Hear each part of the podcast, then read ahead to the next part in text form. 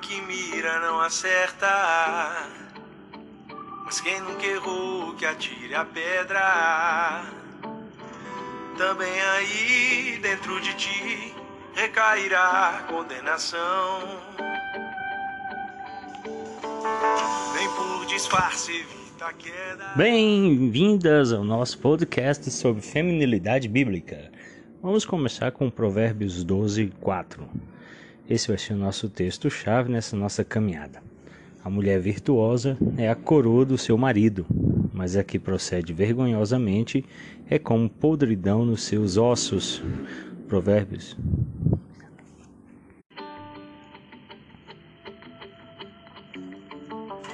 O bem que mira não acerta. Mas quem nunca errou que atire a pedra. Também aí dentro de ti recairá condenação. Bem-vindas ao nosso podcast sobre feminilidade bíblica. Eu sou o Reverendo Carlos Júnior e nós vamos ter a nossa pequena caminhada nesse assunto, sempre lembrando de Provérbios 12, 4. A mulher virtuosa é a coroa do seu marido, mas a que procede vergonhosamente é como podridão nos seus ossos. Bom, já que tomamos este texto, sempre tenhamos em nossa mente para meditarmos nele. Vamos começar com os inimigos da nossa feminilidade bíblica. E o maior inimigo que nós vamos enfrentar na nossa caminhada é o feminismo. Para tratarmos deste assunto, vamos usar alguns materiais.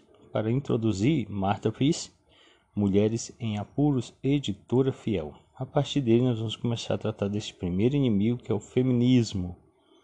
Bom, o primeiro ataque, e creio que tem permeado com clareza nossas igrejas, é que a ideia de que a identidade madura de uma mulher não seria alcançada por intermédio do casamento ou da maternidade, mas mediante suas próprias realizações na educação e na carreira. Veja, educação e carreira não são um mal em si, são desejáveis. E as mulheres que prosperam tanto na área da educação quanto na carreira são de fato louváveis. Mas o que o feminismo tem feito é implantar na mente das mulheres cristãs e das mulheres em geral que elas só se realizarão se forem educadas ou tiverem uma carreira de sucesso. Isso é uma mentira. Mesmo que você não consiga avançar na área da educação ou na carreira, isso não significa que você não é uma pessoa realizada. Principalmente quando se contrapõe com a ideia de que se você viver para o casamento ou para a maternidade, você é uma pessoa reprovável diante deste mundo moderno. Esse tem sido o pensamento feminista, denegrir o casamento e a maternidade, sendo que as mulheres, para serem livres, precisam se libertar de ambos e experimentarem uma nova realidade. A ideia que precisamos entender é que o casamento e a maternidade são louváveis, bons, e as mulheres devem experimentá-lo, a não ser, como já vimos em uma escola bíblica dominical na primeira igreja presbiteriana em Samambaia, aquelas que têm o dom do celibato. Futuramente, em um novo podcast, trataremos sobre este assunto quando tratarmos na feminilidade bíblica e o celibato ou o solteirismo. Avançando, eu quero fazer uma citação agora da Martha Pearce no livro Mulheres em Apuros. Em outras palavras, mulheres que ficam em casa e cuidam de seu marido e família nunca tornam-se tudo o que podem ser. Elas lidam com áreas da vida triviais e sem importância, enquanto que os homens lidam com o mundo e com as coisas importantes. Página 135. Ora, essa é uma citação de uma famosa feminista e é mentira. Claro que mulheres que ficam em casa e cuidam de seu marido e família são sim vitoriosas e bem resolvidas. Elas estão fazendo algo que não podemos deixar de declarar ser muito importante. Claro que há mulheres que desenvolvem em outras áreas papéis bem importantes, mas o papel de ser mãe e esposa é importantíssimo e tem, claro, muito valor e mulheres devem e podem ser realizadas neste papel. Não podemos negligenciá-lo, antes, pelo contrário, é importante entendermos que ele não pode ser dispensado, mas a igreja deve prezar por eles, lutando na defesa do casamento e na defesa do papel da mulher no lar. Os maridos têm o seu papel também, ao lado das suas auxiliadoras. Vamos pegar um outro material muito importante para nos ajudar. Barbara Hughes, no livro Disciplinas da Mulher Cristã, CPAD. Essa é uma série no podcast Masculinidade Bíblica, nós estamos usando Dr. Kent Hughes, Disciplinas do Homem Cristão. E agora, para tratarmos da mulher cristã, Disciplinas da Mulher Cristã, Barbara Hughes. E há um terceiro, são as Disciplinas da Família Cristã, também pela CPAD, escrito pelo Dr. Kent Hughes e pela sua esposa Barbara Hughes. Bom, o livro começa falando sobre algumas disciplinas que devem ser exercidas. A primeira é a disciplina da submissão. O feminismo detesta essa expressão mas a Bíblia defende veementemente. A submissão é importante e tem um papel na vida tanto da mulher quanto do homem. Vamos entender um pouquinho isso dentro do papel da mulher. A postura da piedade. Doutora Kent Barbara Hughes diz o seguinte: Quando o feminismo começou a infiltrar-se no meio evangélico, a ideia de submissão ficou ofensiva às mulheres cristãs, em vez de ser parte central de sua identidade como filhas de Deus. O que a doutora Barbara Hughes levanta é algo para pensarmos. O feminismo, ao infiltrar-se no meio evangélico, tirou a ideia da submissão como algo bom e tornou-o subversivo. Lembremos-nos de que Deus fez vocês para serem filhas dele, e isso faz parte da identidade de filhos. Como nós nos submetemos aos nossos pais, também nos submetemos ao cuidado de Deus. Então, submissão não é algo ruim antes pelo contrário. Citando Dr. Kirsten Birker no seu livro, Dra. Barbara Hughes diz o seguinte: O feminismo é um movimento interesseiro, sem filosofia sustentável, uma história engendrada em uma moralidade incoerente, não traz liberdade e satisfação para as mulheres e não corrigirá as injustiças eu concordo plenamente com a doutora Kirsten Beckett. O feminismo não tem nada de bom. Ele nunca lutou pela liberdade das mulheres, nem tentou corrigir as injustiças. É uma filosofia demoníaca, maligna e que, pelo contrário, torna as mulheres mais escravas do que libertas. Tem prejudicado a família e as mulheres em geral. Precisamos entender que o feminismo nunca produziu nada de bom nunca lutou pelos direitos das mulheres. Pelo contrário, cerceou o direito das mulheres. Direito de ser mãe, direito de ser esposa, direito de ser inteligente.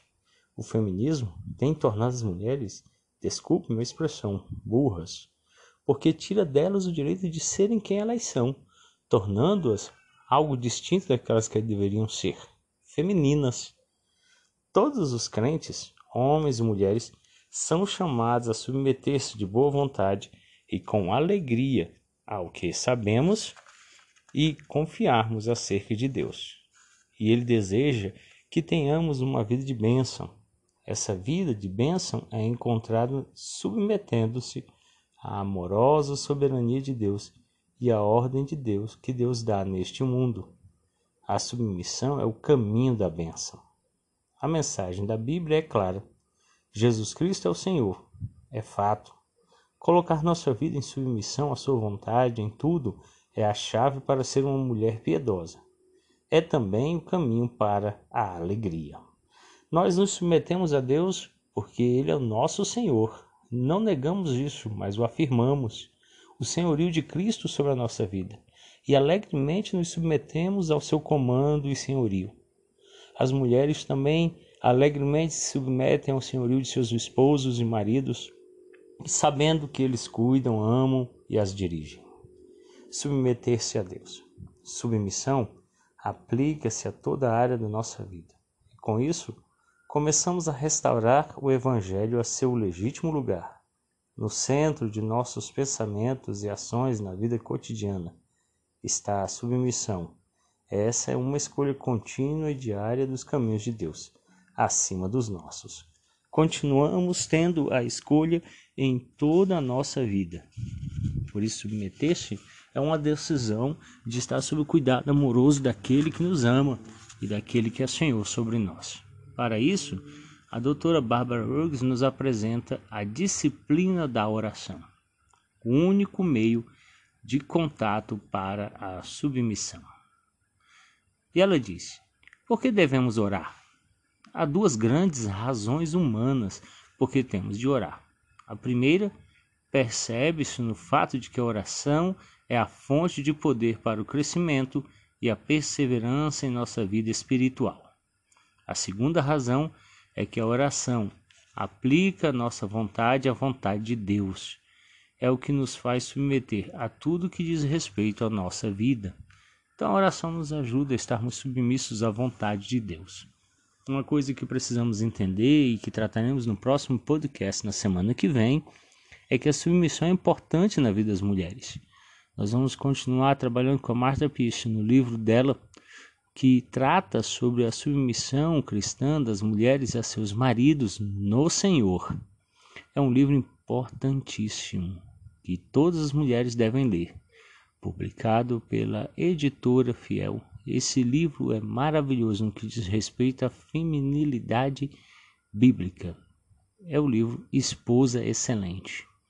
Ele vai nos ajudar a entendermos em maior profundidade o que é a submissão bíblica, como praticá-la e as verdades bíblicas acerca deste tema. Na próxima semana trataremos deste assunto. Deus os abençoe ricamente em Cristo Jesus.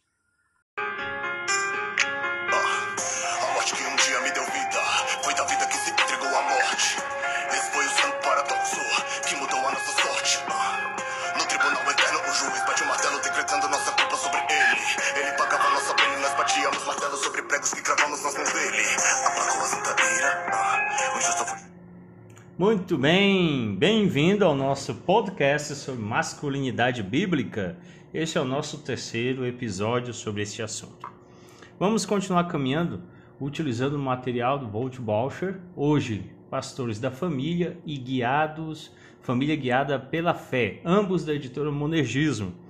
Nós vamos usar outros materiais e conforme formos adicionando, eu vou citando para vocês. Mas por enquanto, esses dois livros, Família Guiada pela Fé e Pastores da Família, Volt Bauscher Jr., editora Monergismo.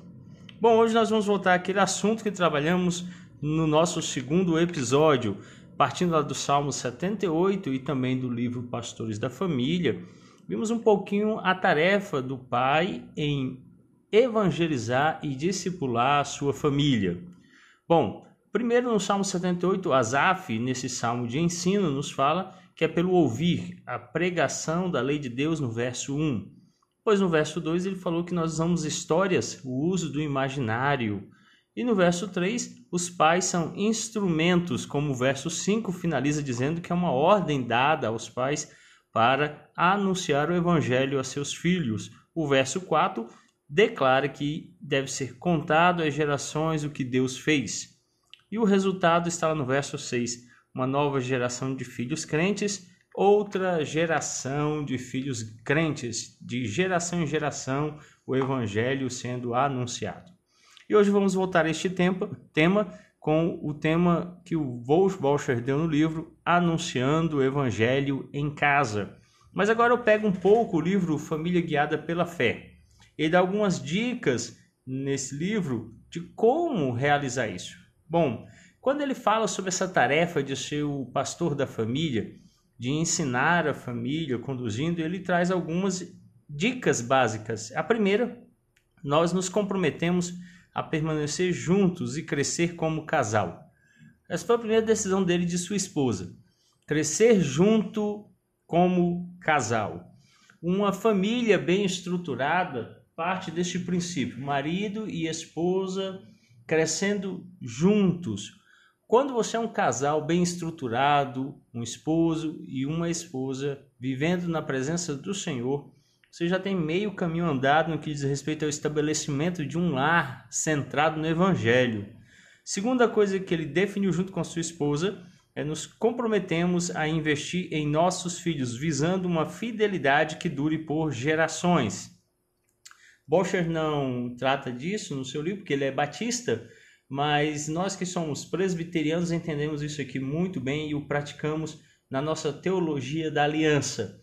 Na teologia da aliança, nós cremos que Deus nos chamou, a nós e nossa família, para pertencermos a Ele. Os pais, então, têm a tarefa de ensinar os seus filhos e a próxima geração e a próxima geração a amarem a Deus, viverem na presença do Senhor, amando e servindo a Ele. Então, esse compromisso de investir nos filhos, não só temporalmente, naqueles que estão sob o nosso cuidado, mas nas próximas gerações, é uma tarefa enorme. Como eu falei no primeiro e no segundo podcast, nós precisamos e necessitamos de um compromisso mais amplo no que diz respeito à masculinidade bíblica. Algumas pessoas têm reduzido a masculinidade bíblica à ideia de ser um machão, ou seja, envolver-se com lutas, com brigas, andar armado, beber uísque e outras coisas mais. Como eu falei, essas coisas têm o seu lugar, mas elas não fazem de você alguém que cumpre a masculinidade bíblica. A masculinidade bíblica é bem mais ampla. E, em geral, a maior batalha que você pode enfrentar nessa área é educar a sua família no Evangelho, instruindo-a na presença do Senhor. E há inimigos aqui terríveis, inimigos bem maiores do que aqueles que você vai enfrentar desse mundo material. Por último, Walsher nos fala que ele se comprometeu e sua esposa a fazer o que for necessário para reproduzir esses dois primeiros compromissos na vida de outros. Para um pouquinho e pensa comigo. Às vezes nós nos centramos muito na nossa individualidade. Famílias têm uma tarefa muito mais ampla. Servir a sociedade, servir a comunidade, servir o lugar onde você está inserido. A sua família deve ser um lugar para discipular outros, deve ser um lugar para discipular outras famílias, deve ser um lugar para discipular os vizinhos. O seu lar pode ser uma igreja, um, um braço estendido da igreja. Você tem essa tarefa enorme de constituir um centro de propagação do evangelho em sua casa. E então eu volto agora para o livro Pastores da Família, onde o Bolsha vai falar sobre o papel do lar no ensino da Bíblia. Contrariando a crença popular, o lar e não a igreja foi comissionado com a, re, re, com a responsabilidade primária de ensinar a Bíblia às crianças. Nós ouvimos muito que a ideia de ensinar a Bíblia é a tarefa da escola bíblica dominical ou da igreja, e ensinar outras matérias da vida comum é a tarefa da escola, mas nós sabemos que não. O lar é o lugar prioritário onde você começa a fazer tudo isso, principalmente no que diz respeito à Bíblia. Os pais têm a tarefa de ensiná-la em suas casas, ensinar seus filhos. A igreja só complementa esta tarefa. A igreja não deve ser o lugar primário para esse ensino, deve ser o lar. E aí ele continua e, e Wolf Bauscher Jr. fala agora sobre como você pode fazer essa tarefa de ensinar a Bíblia a seus filhos. Primeira coisa, livros, livros, livros. Colecione livros que o ajudarão a ensinar a Bíblia. Você deve se capacitar um homem, o líder do lar, deve ser capaz de responder as questões bíblicas à sua família, de instruí-la, ensiná-la. O homem deve ser capaz de tomar as escrituras e ensinar a esposa, ensinar os filhos, ensinar aqueles que estão sobre o seu cuidado. Então, primeira coisa é essa coleção de livros que vão ajudar você a ensinar a Bíblia. Compre livros de teologia, compre comentários bíblicos, Compre dicionários bíblicos e enciclopédias bíblicas para que você possa capacitar-se a abrir a escritura e ensinar o seu lar. Outra coisa que Walsh fala, colecione livros que ajudarão seus filhos a entender a Bíblia. Você também deve ter uma biblioteca acessível à sua família, que ela também possa ler, que ela possa crescer no conhecimento das escrituras, das verdades da ciência teológica, nas verdades do evangelho que eles possam se aprofundar nas doutrinas bíblicas. Você deve provê-los com tudo aquilo que é necessário para a edificação deles. E então agora vamos avançar num capítulo muito importante, o capítulo sobre o propósito do casamento. Homens bíblicos casam-se. Homens bíblicos que exercem a masculinidade bíblica constituem família amam as suas esposas e educam seus filhos na presença do Senhor. E Washer começa dizendo assim: Ser um pastor da família não se trata apenas da forma como o homem lidera seus filhos. Envolve também a maneira como lidera sua esposa. De fato, liderar uma esposa é o fundamento sobre o qual é construído o ministério do homem como pastor do lar. Antes de educar seus filhos, antes de educar sua família, você precisa começar constituindo uma relação bíblica com a sua esposa, amando ela como Cristo amou a igreja. Essa é uma tarefa muito difícil, vai exigir muito de você. A sua masculinidade vai ser posta à prova aqui. A sua força física vai ser experimentada aqui. A sua capacidade intelectual vai ser provada neste momento. Isso é verdade, porque o casamento é projetado de tal maneira que, teoricamente, um homem tem uma esposa antes de ter filhos, é o que diz Bolcher. De fato, Bolcher está colocando aqui as coisas no lugar. Nós, antes de constituirmos uma família maior, nós temos uma família menor, é a nossa esposa. É por aqui que começamos, é aqui que iniciamos a nossa tarefa. E ele diz, em outras palavras, a atenção que você dá a seu casamento é uma parte enorme de ser um pastor da família. Alguns pais, às vezes, acham que se constituírem filhos, se derem atenção aos filhos, vão ter uma família bem estruturada. Você deve ter filhos, nós vamos ver isso mais à frente. Mas antes de tê-los, você precisa investir na sua esposa, amá-la, cuidar dela e desenvolver um relacionamento profundo com ela. A partir desse relacionamento estruturado, você vai ter um fundamento excelente para constituir uma família na presença do Senhor. E ele continua e diz assim: Além disso, Entender o propósito para os quais Deus projetou o casamento é fundamental para pastorear uma família. Ao entender o casamento à luz de Cristo, sua cruz e seu reino, um homem não terá problemas para entender a natureza crucial de seu próprio papel como marido e pai. Ele também terá um saudável equilíbrio entre o peso da sua tarefa e o potencial da sua provisão. Então, ao constituir o foco em ter um relacionamento matrimonial sustentável em Cristo com a sua esposa, você estabelece o fundamento para criar filhos na presença do Senhor. E daí então vem a ordem dada para termos filhos, para gerarmos filhos. Esses filhos devem ser gerados porque o casamento tem também este propósito. O capítulo 1, o verso 28 de Gênesis diz assim: Então Deus os abençoou e lhes disse: frutificai, multiplicai-vos, enchei a terra e sujeitai-a, dominai sobre os peixes do mar, sobre as aves do céu e sobre todos os animais que rastejam sobre a terra. A procriação é o primeiro mais óbvio propósito para o casamento. Deus o fez para isso. Inclusive, ele nos abençoou para essa tarefa. Há uma bênção aí nesse, é, nessa ordem, nesse mandato de Deus. John Shiner, citado por Walsher, salienta a sutileza do texto hebraico não deve ser ignorada. Nesses versículos, os imperativos frutificai, multiplicai e enchei não devem ser entendidos como mandamentos, porque a declaração introdutória os identifica como bênção. De fato, é uma bênção termos filhos, numerosos filhos. O Salmo 127, o verso 3 a 5 diz assim: os filhos são herança do Senhor, e o fruto do ventre a sua recompensa. Como flechas na mão de um guerreiro, assim são os filhos da mocidade. Bem-aventurado o homem que com eles enche a sua aljava. Quando enfrentarem os inimigos numa disputa, não serão envergonhados. Para entender a questão, diz Bolcher, temos que ver a procriação como mais que apenas ter filhos. Procriação trata da imagem de Deus sendo propagada por toda a terra. Trata-se de desejar uma descendência santa, Malaquias 2,15, e de criar e disciplinar filhos para a glória do Senhor, Deuteronômio 6, 1 a 15. Veja também Efésios 6, 1 a 4. Significa uma geração ensinando a próxima geração sobre os maravilhosos feitos do Deus da aliança, Salmo 78. Então, que tarefa maravilhosa é essa? Saber, como diz a confissão de fé do Westminster, que pelo casamento nós damos continuidade numa semente santa.